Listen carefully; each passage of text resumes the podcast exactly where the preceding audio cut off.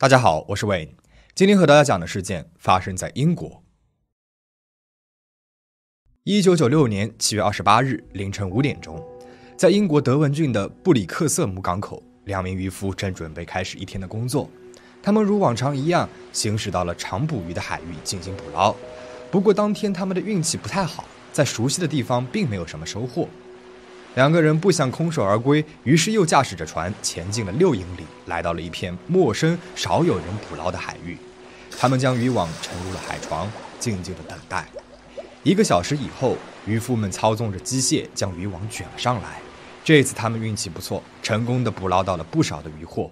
但是出乎人意料的是，在那渔网里面，除了活蹦乱跳的鲜鱼，还有一具男性尸体。两个渔夫赶忙报了警。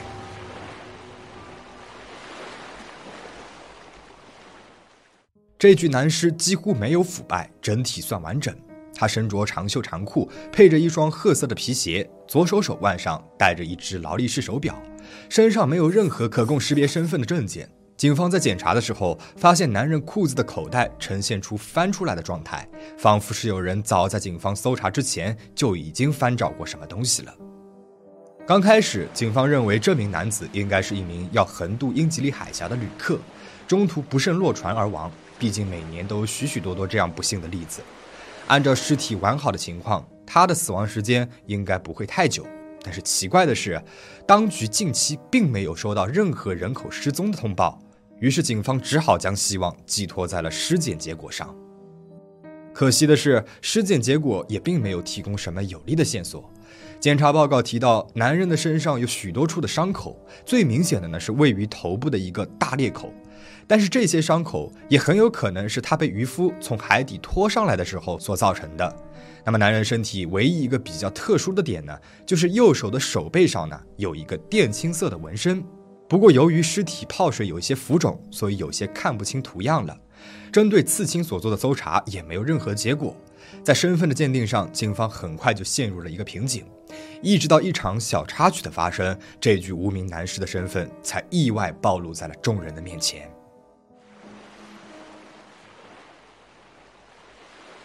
就在德文郡警方仍摸不清这名男性的身份之时，案件验尸官的一名下属，以下代称为 A，获得了一个意外的线索。某一天，A 与警局里面其他同仁聊天的时候，提到了手中的这起案件。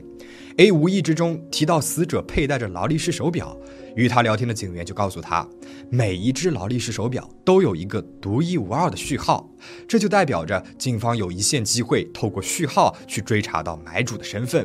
于是，A 就给伦敦的劳力士专卖店打了一通电话。对方告诉 A，只要这只劳力士手表有送修过，那么他们就有可能告诉警方这只手表是属于谁的。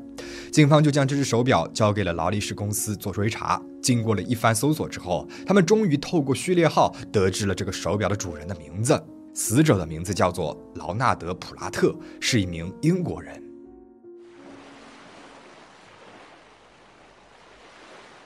在得知了死者的身份之后，警方开始追查劳纳德生前的住所、亲友等讯息。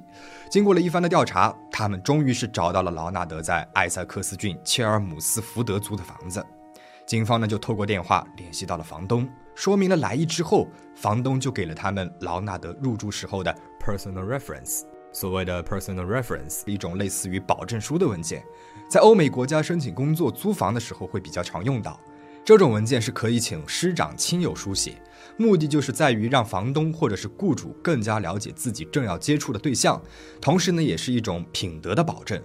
在这里啊，房东之所以会交给警方劳纳德的 PR，希望警方能够透过文件上的担保人联系到更多死者的亲友。替劳纳德做担保的人的名字呢，叫做大卫戴维斯。警方循着文件上所留的电话号码拨通了过去。负责打这通电话的警官彼得回忆道。当时他相当的犹豫，要如何告诉对方这件事情。毕竟突然接到一通告知朋友已经去世的电话，对心理上啊会有相当大的冲击。但是他跟预料的不同的是，电话另外一端的大卫，他听起来并没有太过于的惊讶或者是悲伤，并且也没有多问警方什么问题。在彼得向他提出了要当面询问劳纳德相关的事情时，他也立即就答应了。大卫是一位相当有亲和力的男人，他穿戴整齐，谈吐自信，看上去是一名受过良好教育、拥有相当社会地位的精英分子。在电话谈话的过程当中，大卫没有特别提到自己的国籍，不过彼得凭感觉认为他应该是来自于美国。大卫说，劳纳德生前呢是做生意的，自己还曾经借钱给他在法国创立了一间公司。后续彼得警官问了几个问题，大卫呢也都对答如流。结束的时候还答应寄给彼得劳纳德生前的照片。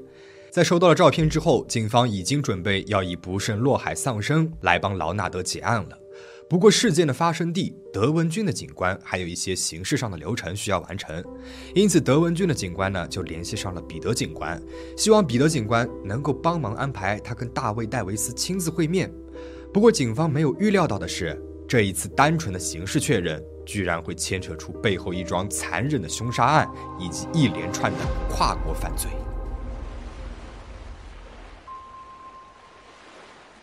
接受了委托的彼得开车来到了大卫的居住地，打算亲自拜托他和德文郡的警官会面。那是一个相当偏远的村庄，整个村子呢只有四间房子，所有屋子上面呢也都没有门牌。初来乍到的彼得并不知道大卫的家是哪一栋，所以呢就敲响了第一栋屋子的大门。应门的呢是一对年迈的夫妻弗兰克和奥黛丽。彼得礼貌地问好，并且向他们报上了大卫戴维斯家的住址，询问自己是否有找对地方。夫妻俩告诉彼得，他找错家了，隔壁那一栋才是他要找的人家。这个时候，两个人又多问了一句：“他要找谁？”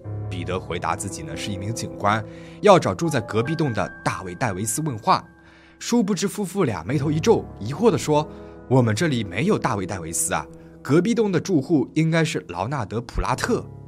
夫妇俩的回复让彼得大吃一惊。海里捞出来的男尸叫劳纳德·普拉特，那这里怎么又会突然冒出来另外一个劳纳德·普拉特呢？彼得连忙又多问了两个人关于这个劳纳德的事情。三个人沟通之下，他才发现，这一对夫妻口中的劳纳德·普拉特，正是他前阵子联系的大卫·戴维斯。他们口中的劳纳德一家呢，有丈夫劳纳德，看上去比劳纳德年轻了许多的妻子，以及一名三岁、另外一名人在襁褓当中的两个幼儿。邻居对他的印象呢，就跟彼得一开始对他的印象是一样的，充满着亲和力，有自信。彼得还从邻居的口中得知，这名劳纳德啊有一艘船，只是他们并不知道这艘船的名字叫什么。谈话到了这里，彼得已经相当确定了一件事情：大卫因为一些不为人知的原因，正用着自己死去朋友的身份生活在一个英国的乡村之中。直觉告诉他，这件事情和劳纳德的死肯定有某些联系。于是他立即将这件事情报告给了德文郡的承办警官。德文郡的警方重新开始了调查此案，他们再度拜访了打捞起劳纳德的两位渔夫，让他们尽量的回想当天的情况，希望能够找出任何一点蛛丝马迹。其中有一名渔夫认真思考之后，想到当时和劳纳德一起被打捞上来的还有一根船锚，不过当时呢，他们并没有想太多，直接就送给朋友了。而这名朋友呢，又把这个船锚给了自己的母亲，让母亲举办车库拍卖会。警方呢，就连忙联系上了这位朋友的母亲。幸好那一根船锚还没有被拍卖出去，正贴着标签，孤零零地躺在了车库当中。尽管当时警方没有从上面找到任何关于劳纳德死亡的相关线索，但是最终这根船锚后来变成了定罪凶手的铁证之一。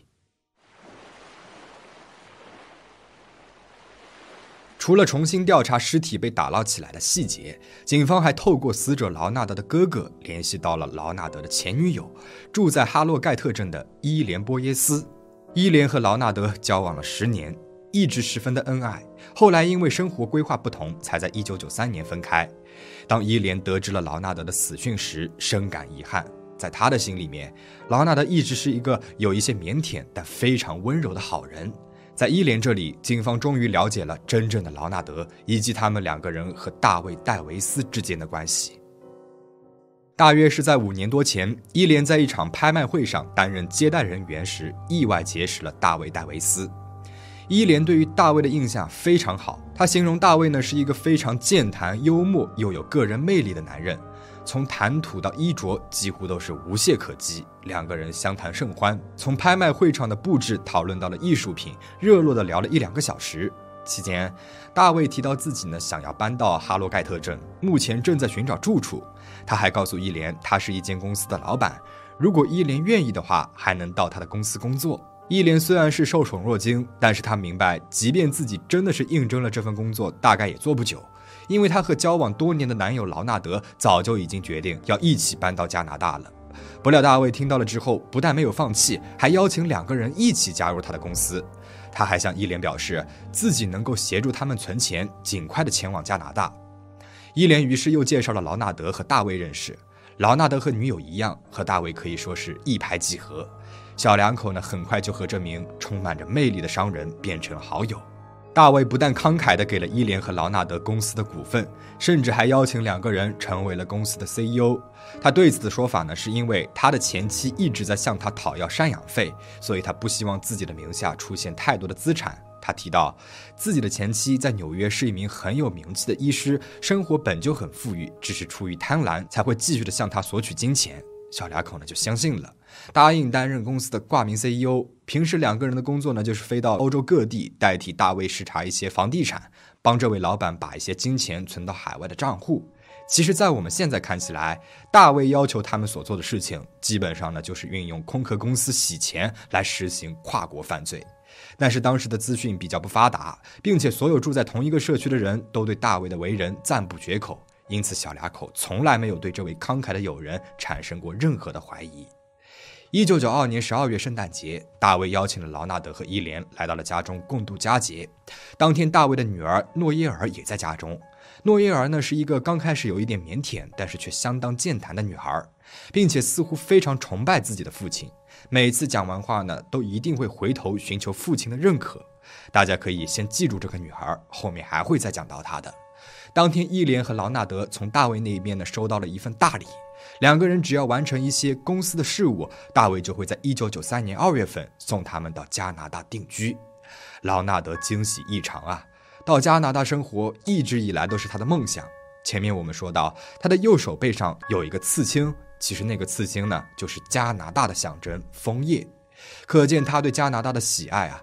女友伊莲虽然也很开心，却不免有一些忧虑。毕竟从圣诞节到隔年二月份，已经没有剩下多少时间了，她还没有做好准备呢。可大卫非常会说服人，他用各式各样的理由向小两口成功的推销了快速去加拿大定居的这个方案。伊莲在回忆的时候呢，也已经想不起来自己当时是被什么理由给说服的。为了避免他们移民之后公司正常程序无法运作，大卫还向两个人要来了印章，并且再三保证这是商务上常有的做法。终于，这对小情侣在隔年二月份放下了一切事务，前往了加拿大，开启新的生活。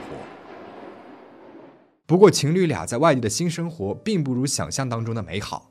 劳纳德在加拿大花了很长的时间才找到了第一份工作，伊莲甚至连工作都找不到。严重缺钱又没有固定居所的两个人开始产生了分歧。五个月之后，伊莲为了当姐姐婚礼的伴娘，又回到了英国。这一次呢，她决定不再回加拿大了，也打算就此跟劳纳德分手。作为伊莲家的友人，大卫也在宾客名单之上。他听说伊莲的决定之后，似乎相当的沮丧，还花了许多的力气劝说伊莲回到加拿大，再给劳纳德一次机会。无奈他的心意已决。不久，大卫便带着家人一声不吭地举家搬迁了。伊莲这才惊觉自己对于这个男人是一无所知啊，除了一个电话号码之外，完全无法联系到对方。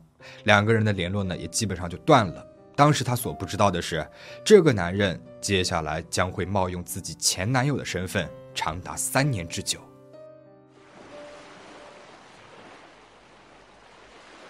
在听完了伊莲的回忆之后，警方告知他，他们也有跟大卫·戴维斯进行例行性的询问。殊不知，伊莲却一愣，特地向警员问了他们进行谈话的那个时间。原来就在一周之前，伊莲才和大卫通过电话。他还特地问了对方是否知道劳纳德的近况。当时大卫回答是不清楚，因为已经好一阵子没有联络了。可警方现在却告诉他，早在好几周之前，大卫就已经和他们接触过了，还相当热心地提供了调查所需要的资料。在与伊莲会面过后，警方基本上相当肯定大卫与劳纳德的死亡有很大的关系，而现在缺少的呢，只是确凿的证据罢了。在伊莲和警方谈话后不久，大卫又联系了他。这一次，伊莲主动提起了他已经得知劳纳德的死讯。大卫听到之后，整个人的语调都变了，并且希望能够跟他当面的聊一聊。为了不让大卫对自己起疑，伊莲只好鼓起勇气，同意与对方喝咖啡。谈话内容并没有什么意义，大卫仿佛只是来向伊莲表达自己有多么哀悼朋友的逝世。那一次的会面，伊莲也通知了警方，于是以彼得·瑞德曼为首的一群警员打算守在切尔姆斯福德车站，堵住应该会在当天就搭车返家的大卫。不料大卫当天根本就没有回家，他们扑了一个空。隔天一早，彼得就开车前往了大卫的住处外，打算在他家来一个守株待兔。由于他认为大卫是一名美国人，可能会持枪，所以在抵达之后呢，又叫上了一些武装刑警。在刑警尚未抵达之前，一辆计程车缓缓地驶入了小村庄内。不久之后，大卫就从自家走了出来，直接搭上了车子。彼得见状，赶忙联系了正在赶来的刑警，同时保持一点距离地跟在了计程车后方。在大卫的的士司机在后来接受调查的时候提到，当时他所在的乘客风趣温和，像一个个性很不错的生意人，就跟第一次接触大卫的人一样，他对大卫的印象非常好。不过就在他驶离村庄后不久，马上就有好几辆警车大声鸣笛，快速的从后方靠近他。司机还以为自己违规了，吓得赶紧停在了路肩。好几个带着枪的警察很快就围了上来，拿着枪指着副驾驶座上的大卫，命令他下车。大卫下了车，被戴上了手铐。整个过程他都表现得相当的冷静且配合，就像是完全不意外自己会遭到逮捕一样。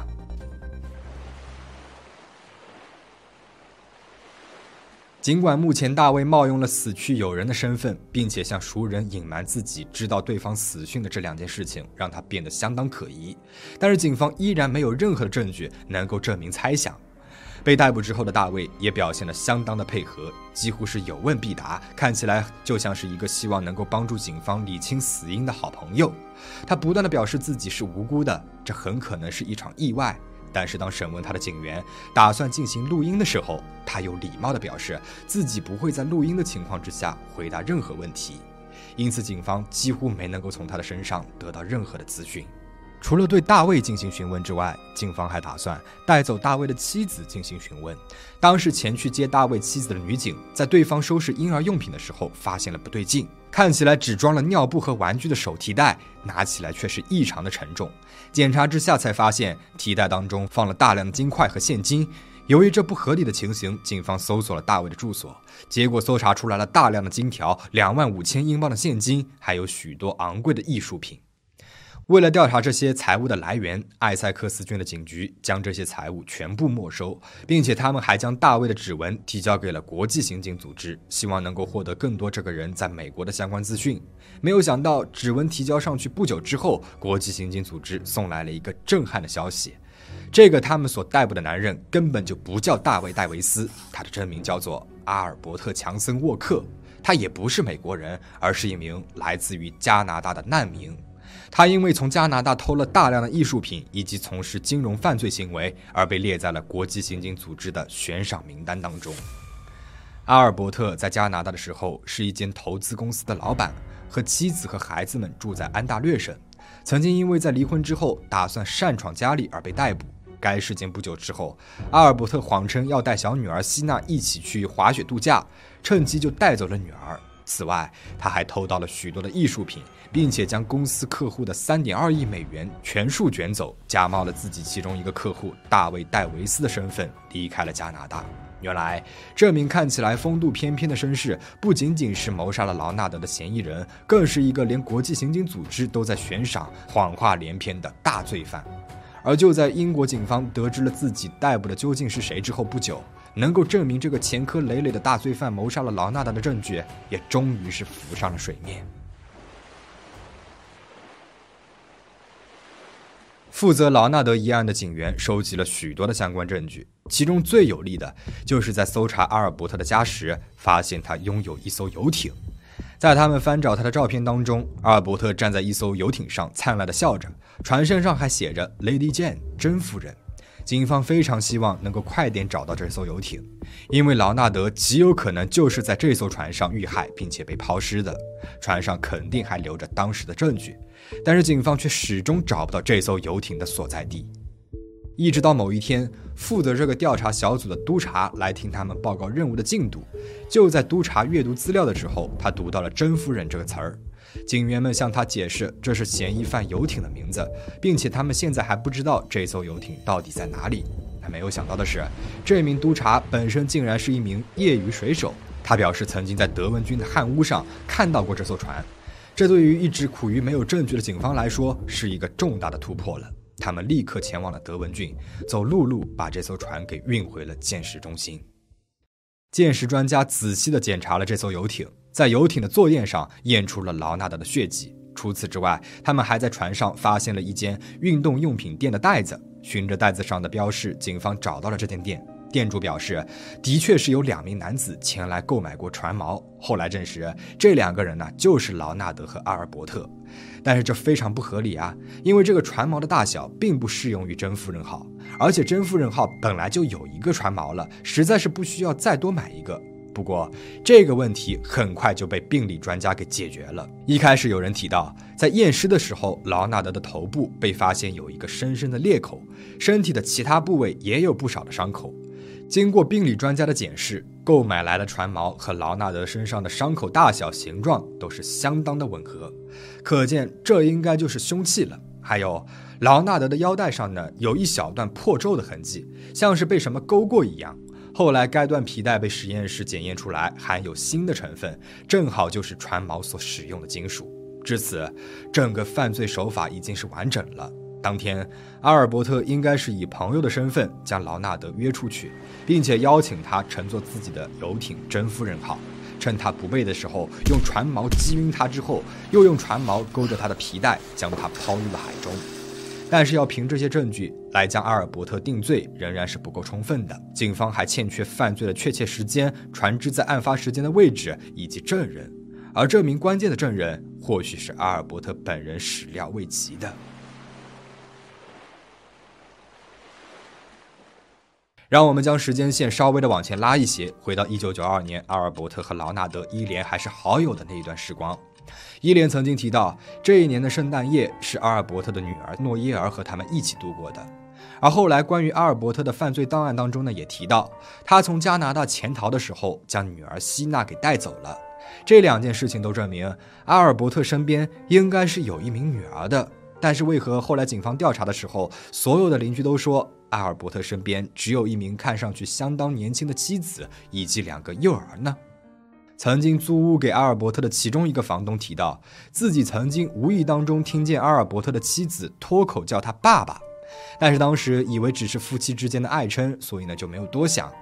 艾塞克斯郡的居民呢也表示，阿尔伯特年轻的妻子似乎特别在意丈夫的感受，每每发言都要转头寻求对方的认可。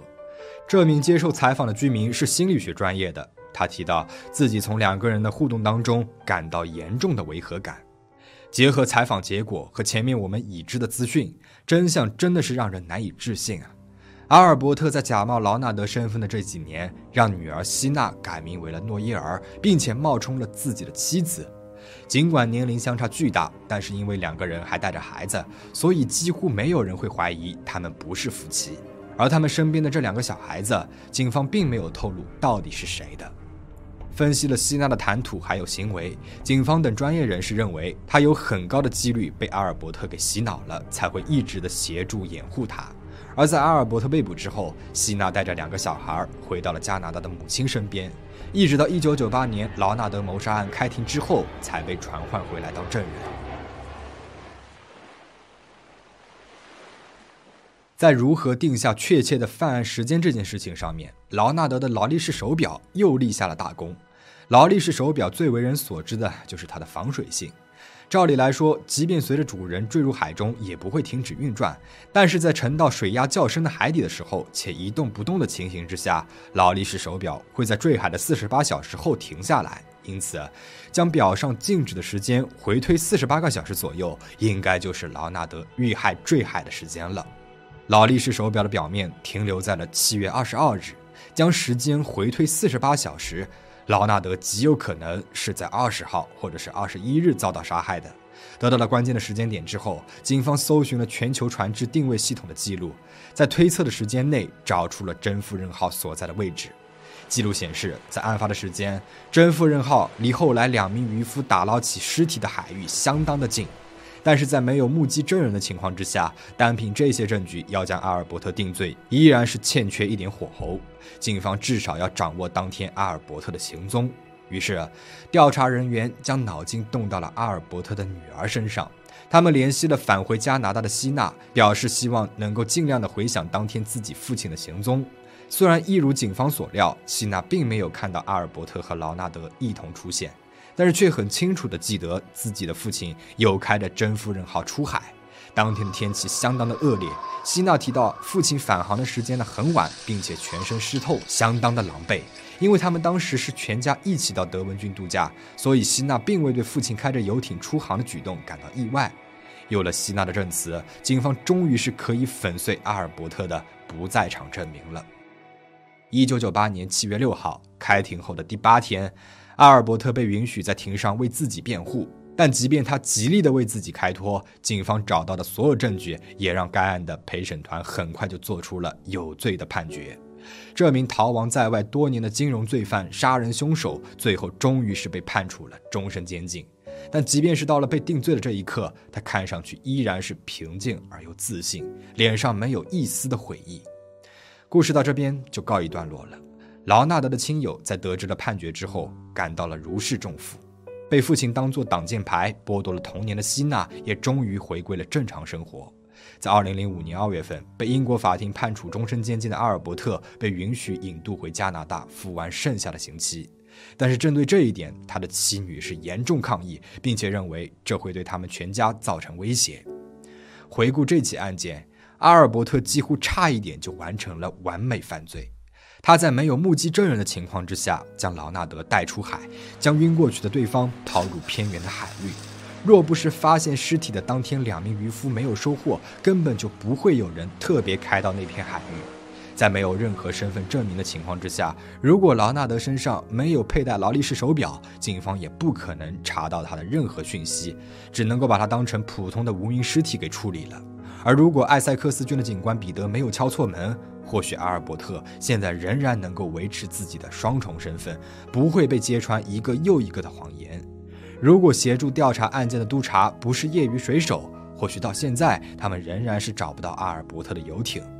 如果不是那只劳力士手表，警方估计也不会判断出案发的具体时间。这起案件的侦破有太多太多的巧合了，让人不禁感叹。或许在冥冥之中真的存在着一个力量协助了正义的伸张。那么你对这起事件有什么看法呢？欢迎留言讨论。最后请大家保持警惕保持安全。我们下期再见。